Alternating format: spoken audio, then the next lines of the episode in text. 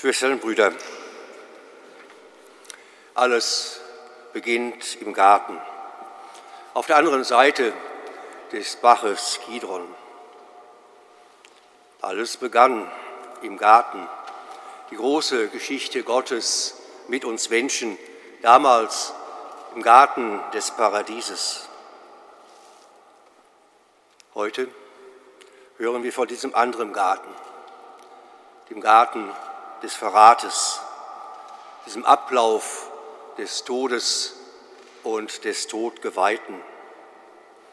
Von diesem Garten aus, Schwestern und Brüder, geht der Weg des Verrates, des Gerichtes, dieser selbstgestrickten Wahrheiten von einigen, dieser Weg der Schmerzen, der Entwürdigung und des Todes aus.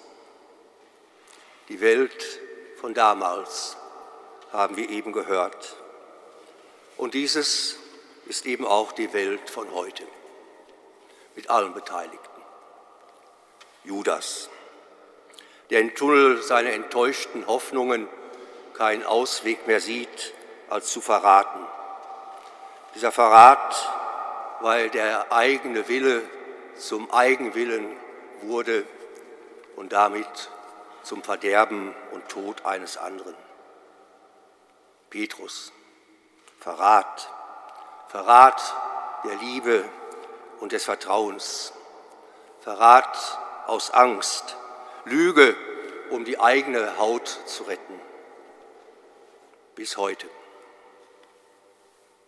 Hannes, Hannas, Kaiaphas, Petrus, dieser ständige Disput um Macht und Königtum, dieses Wegschieben der Verantwortung. Und bis heute endet nicht der Disput und immer bleibt die Frage, was ist Wahrheit? Bis heute. Die niederschreienden Volksmengen, diesem Mainstream folgen, wie man heute so einfach sagt, dieses gedankenlose Mitläufertum, dieses Aufgeben der eigenen Freiheit, um einzustimmen im machtvollen Geschrei bis heute. Geißeln, Dornenkronen, Kreuz, alles liegt bereit, was ein Menschenleben entwürdigen und niederstrecken kann.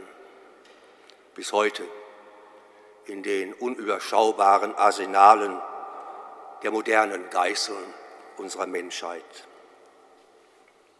Soldaten am Kreuz, diese pure Macht der Herren über den Tod gegen die unaufhebbare Ohnmacht des Schwächeren und des Niedergestreckten. Bis heute. Und die Jünger, von ihnen ist nichts mehr zu sehen und zu hören, von diesen Freunden, wie ist das nochmal? Wahre Freude, Freunde erkennt man in der Not bis heute. Wir betrachten, Schwestern und Brüder, also heute gar nicht mal nur die Passion unseres Herrn und Meisters. Nein, Judas, Petrus, Hannas, Kaiaphas, Pilatus, die Volksmengen, die Jünger, die Soldaten, sie alle stehen dafür, dass wir bis heute uns scheinbar in der Sackgasse des Karfreitags befinden. Wir kommen einfach nicht weiter, wir kommen nicht über Kreuz und Tod hinweg und erst recht nicht hinaus.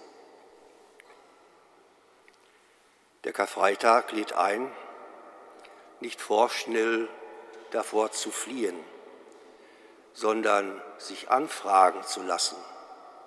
Sich anfragen zu lassen durch all diese Personen, diese Beispiele, diese, diese Synonyme, die doch für uns stehen, für diese Welt und die Menschen, die in ihr leben. Aber wir bleiben nicht stehen, Schwestern und Brüder. Nein, am Karfreitag blüht auch Hoffnung auf. Der Leichnam Jesu der in dieser Welt menschlich existierte, wird wiederum in einen Garten gelegt, in ein frisches Grab. Der Gemarterte findet Ruhe und Frieden in einem Garten, der zum Garten der Erlösung wird.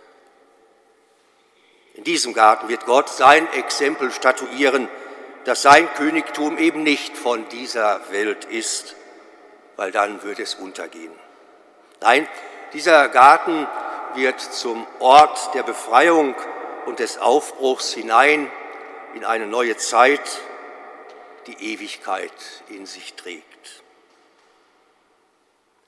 Zwei Gärten, dazwischen die Welt, dazwischen wir, das ist Karfreitag.